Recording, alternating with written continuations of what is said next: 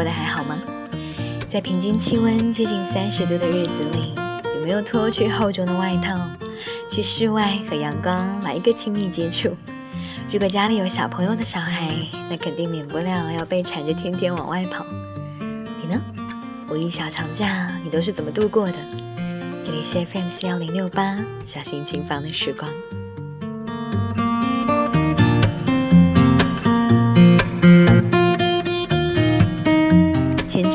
我拖了很久都没有做节目，因为一直忙活着搬家和迎接两只家庭的新成员。这两件事说大不大，说小也不小，却也花费了我相当多的空闲时间。五一小长假，终于有多一天的休息时间，可以坐下来好好的在电脑前敲下一篇节目稿。窗外的风吹进房间，如同盛夏一般。每每有这样的气息，我那颗想旅行的心又开始按耐不住了。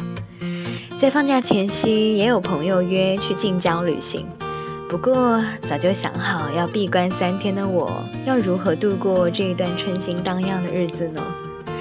放假的第二天，终于还是忍不住换上了白 T、牛仔裤和黑色的球鞋，在街边开一辆共享单车，沿着林荫小路一直骑，热了就停下来。接着街边的水龙头洗把脸，水珠顺着脸颊淌下来，或是藏在发间。阳光一照，满是晶莹剔透。看着阳光正好，心情也会跟着愉快起来，会不由得跟着耳机里放的音乐一起摇摆。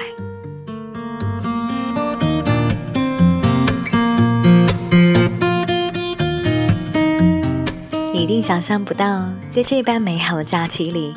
和我碰面的这两个朋友，一个是长期有抑郁情节的少年，另一个是身患重病的少女。男生是我在以前单位的同事，他素来喜欢背包规划路线，去一些人迹罕至的地方旅行。那天我们不知不觉聊到了深夜，聊到了餐厅打烊，一边听他的故事，一边也诉说着我的故事。他说，很多东西都回不去了。一直渴望自由自在的他，也开始羡慕起那些按部就班结婚生子的人。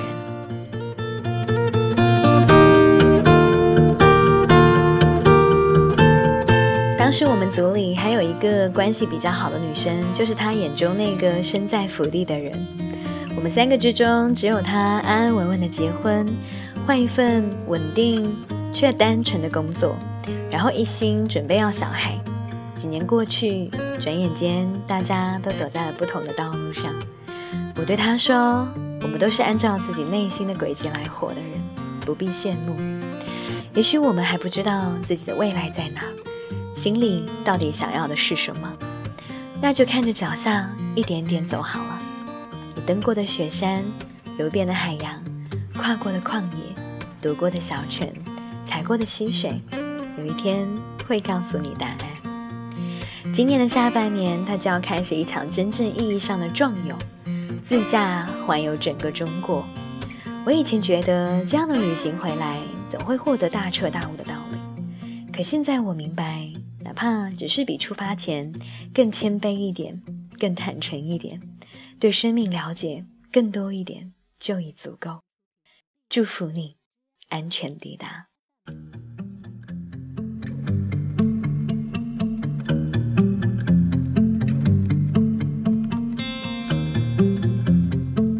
生是我很要好的朋友，两年前我就知道他生病的事实。两年后，他站在我的面前，告诉我，现在的每一天对他来说都是赚到了。他驱车带我去江边兜风。去年的此时，在同样一片江边，是我心情最糟糕的时候。那会儿在路上会走着走着就会突然哭出来。而昨天，我躺在柔软草坪上。吃着他买的水果和零食，听着扬声器里播放的音乐，和他有一搭有一搭没一搭的聊着天，忽然明白何谓真真实实的活在这一刻，活在鲜活的生命里。我们开心的许下了今年和明年的约定，不知道何时就无法完成，可正因如此，才更加的至诚，更加的炙热。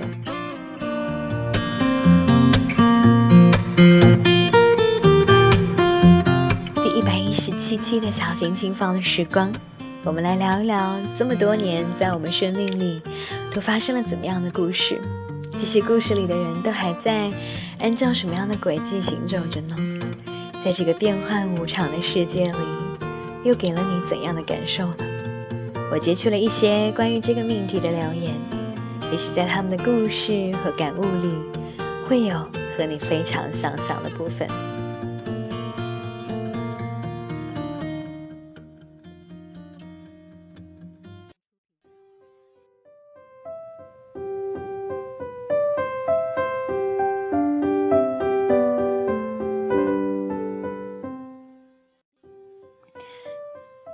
推翻过去的信念，我重新创造了自己。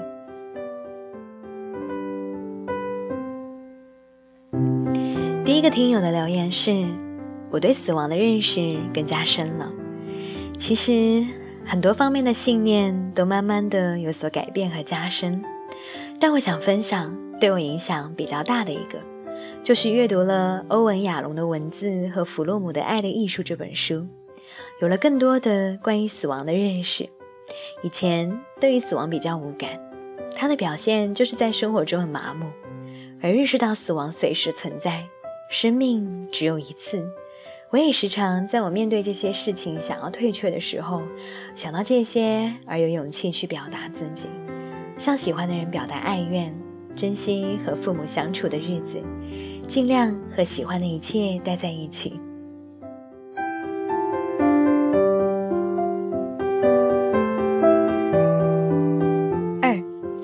小学六年级，我妈妈突然去世，有了后妈，互相不是很愉快。但是我爸却要求我把后妈当成亲妈。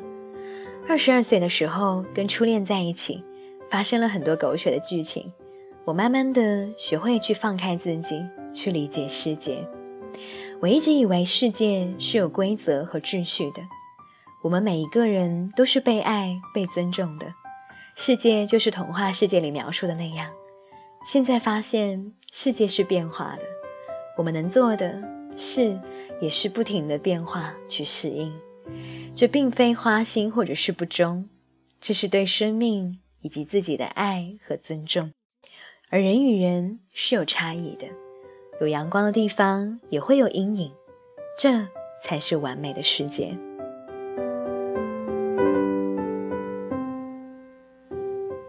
三。对世态人情的深刻认识，一二年到一六年这几年发生了好多的事，差不多有三件吧，对我影响很深。可以说从那之后，整个人都是脱胎换骨。一个是一二年创业失败，从顶峰到谷底再爬出来；一个是一三年妈妈骨折入院，我在陪护，觉得人活着，功名利禄都是虚的，在死亡和疾病的面前。人人平等。当从手术台上抬下来的时候，毫无尊严可言，真的很震撼。还有一件是去年姥姥过世，九十九岁的高龄，也不过弹指一挥间。所以从那之后，我决定要在能力范围内，尽可能的多做自己想做的事情，能不留遗憾就不留遗憾。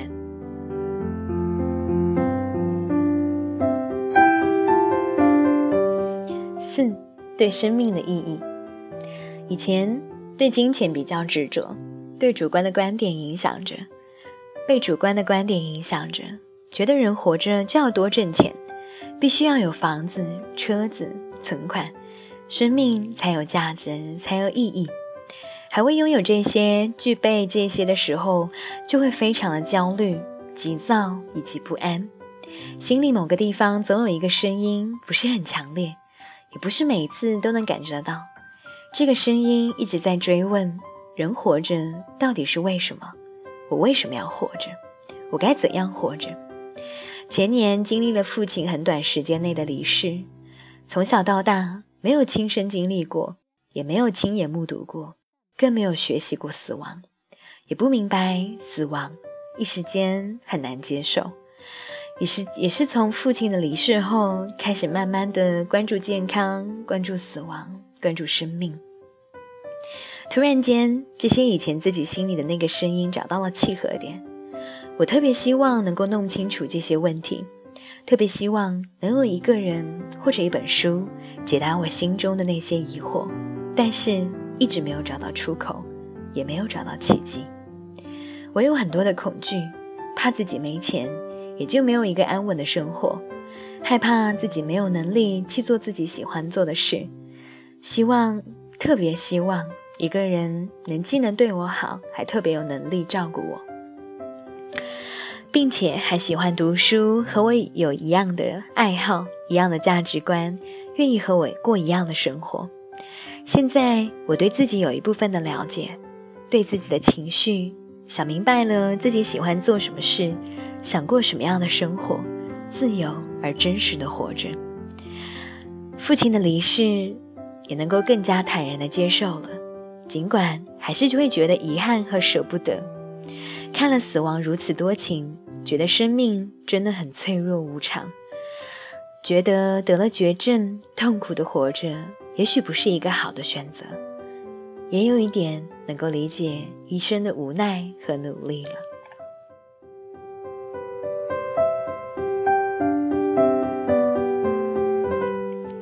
我想分享的巨大变化是关于我对于理想的理解。我曾经以为所谓理想就是成为什么，不同的时期曾经的理想有成为灵性导师，有成为教育学家，也有成为一个中医大师。而有一天我发现。我很难为了这些理想坚持的做一些什么，为什么坚持不了呢？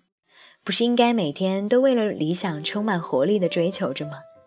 这时我就会遇到一个疑惑：理想是一个成为时的结果吗？如果理想是一个结果，那得到结果之后呢？那个时候理想的意义又会是什么？跟现在有什么不同吗？正思考着，一个念头一闪而过：理想。不就是某一个我所想要体验的过程吗？这个我所想要体验的过程，就是理想本身。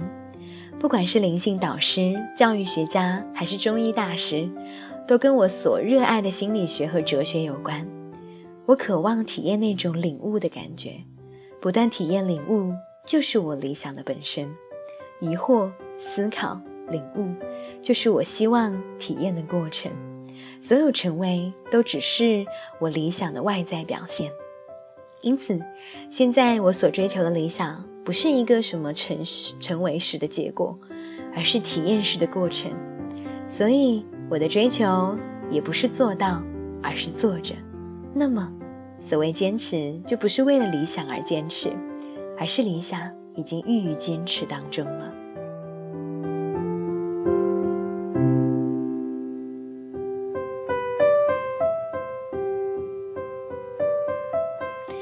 以前以为慈祥的外婆和能干的母亲会一直陪伴在身边，他们的接连离开让我得了重度的抑郁症。不想活的时候，内心有一个声音告诉我：“你一定要救自己，也只有你自己能够救自己。”有了这个提醒之后，我积极地参加了各种课程，学习心理学，再艰难也要走出去。慢慢的，身体和心灵都修复了许多。现在学习哲学，对人生有了更崭新的认识，对亲人朋友的相处方式也有了巨大的变化，不再为了别人而活，勇敢的做自己。最大的体会是，做一个真实的人真的很有力量。我鼓励女儿做真实的自己，不用看父母的态度。变化太快，让我很吃惊。她学会了感恩和尊重自己，变得真实而有力量。爱情也随之而来。人生几十年，以前都是被绑架了，做一个乖女儿、好姐姐、好媳妇、好老婆、好妈妈等等，唯独没有做好自己，好可怜。现在重新学会要找回自己，宠爱自己，这个过程痛并快乐着，越来越好。旧时的伤痕疗愈了许多，现在认识到非常棒的自己。过去已经无法将我羁绊。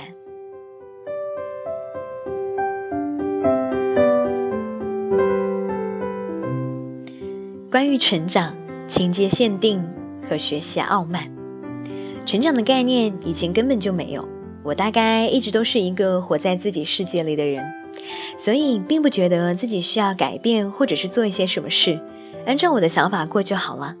后来发现，原来有另外一种活法，他们可以不虚张声势，可以不让自己以外界的评论而动摇，所以我开始重新认识自己的旅程。这条路很长，我用了一年多的时间，从接纳自己。剖析自己如今的成因，也有崎岖的时候。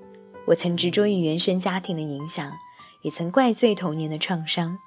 后来发现，不管过去如何，条件如何，我的现在都不是不可更改的。渐渐的，能够重新建构我的生活了。情节限定是我对自己的发掘。在我和别人交流的过程中，以前拥有不如意的地方，为什么不如意？不过是别人没有按照自己想的路子走呗，所以情节设定就是我对别人的预期。如果他们不按照我的预期走的话，我就会失去掌控感。但是别人有别人的生活和价值观，他们有自己的态度，不需要服务于我的掌控欲。这也给我的情绪带来了以往所没有的平和。学习傲慢论，我在一篇文章里看到过这句话。你成你不成功，不是因为别的，而是因为你太过傲慢。其中“傲慢”的意思更指学习中的傲慢。我向来以为自己是有天赋的，但还是没有在相关领域冒出头来，没有可以说的成就。我以前觉得自己生不逢时，别人没有欣赏水平，可是现在发现，我从没有认真的去做过那件事，所做的时间是花了，但是过程里的态度。总归不太谦逊，总以为能只靠自己闭门造车就可以让旁旁人羡艳不已，这就是傲慢吧？年前才发现这一点，年后在假期里就开始耕耘，埋头耕耘，每一次的改变都犹如脱胎换骨一般。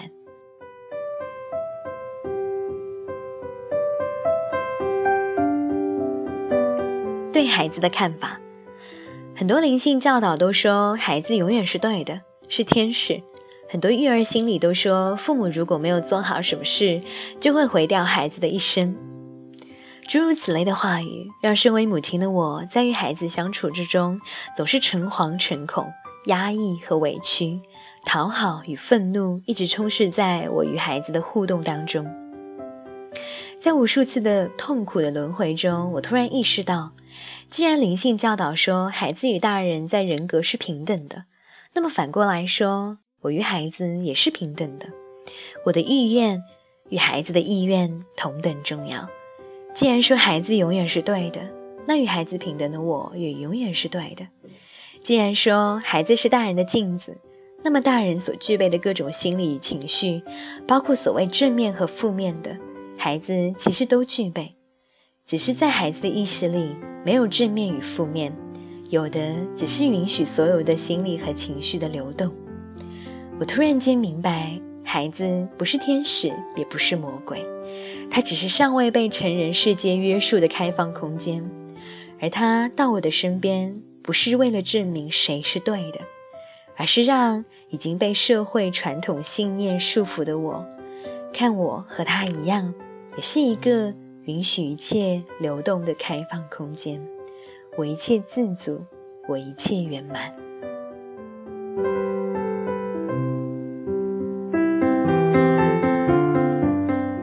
把心中的应该调成为我能够做到，我很棒。从站在父母身边，印象最深的是，无论谁征服了多大的困难事情，都被一概冠以这就是你应该做到的，而不是什么值得表扬的事情。每一次做到了，耳边都会有任何表扬或鼓励的话语动作，每次都安慰自己：“嗯，这是我分内的事，应该做到，不需要表扬。”但是看到身边的新人在不断进步，自己反而会口头或者行为上称赞鼓励，而且我很喜欢这种感觉。看到别人不断进步，自己又能给予正能量，这种叠加的积极能量，我很喜欢。但是对于他人给予自己的表扬不是很习惯，特别是当父母在身边时会略显尴尬。后来我才慢慢认识到，我应该从父母的眼中跳脱出来，确信并确立自己的这个观点。每一次当我能够做成某事的时候，我会在心里对自己说：“这是我应该做的，而且我做到了，我真的很棒。”这种兑换模式让我觉得自己的付出得到了正面的认可。一切慢慢来吧，我相信父母也会被影响，从而肯定自己，肯定身边的人。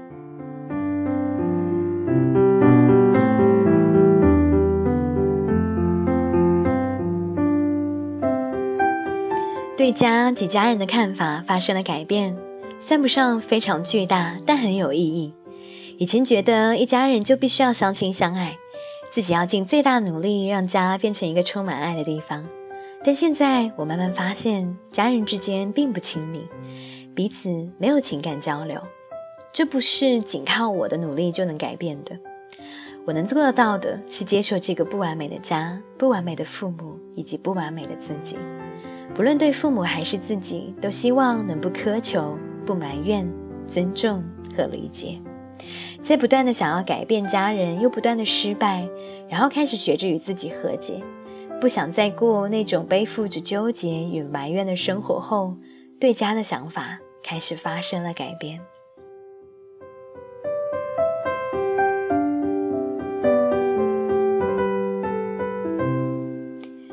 二十四岁以前，我有一个坚定不移的信念：成为更好的自己。二十四岁这一年是我人生的转折点，那个信念变成了活出自己本来的样子。就在我刚二十三岁生日前后，我抑郁了，因为对自己不满和失望，觉得不管有什么理想都没有力量去实现，人生无望。也正是这场抑郁，让我开始探索自己的内在。发现了一个又一个藏在内心深处的毒瘤，我是那么的嫌弃自己，那么的想成为完美的别人。这个过程就像动手术，非常的疼痛。最疼的莫过于发现自己拼命追求的人生理想，自己的信念和动力被推翻。那个再建设的过程，就好像撕了好几层皮，重新长出来一个全新的自己。但我认为这个非常值得。我现在过的也有很多的责任和压力，也会有负面情绪，但我比过去十几年的学生时代要快乐，因为我不再追求成为别人，只想活出自己最真实、闪耀的模样。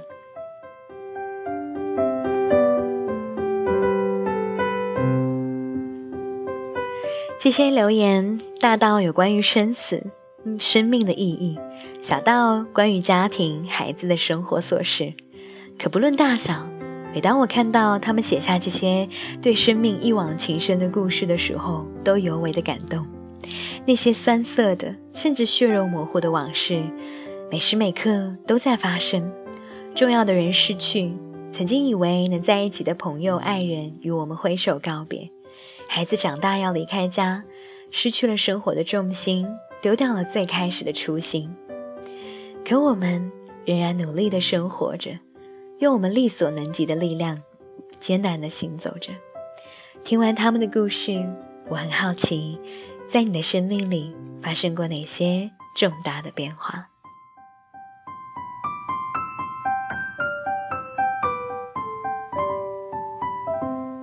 感谢你的聆听，我们下期节目再见。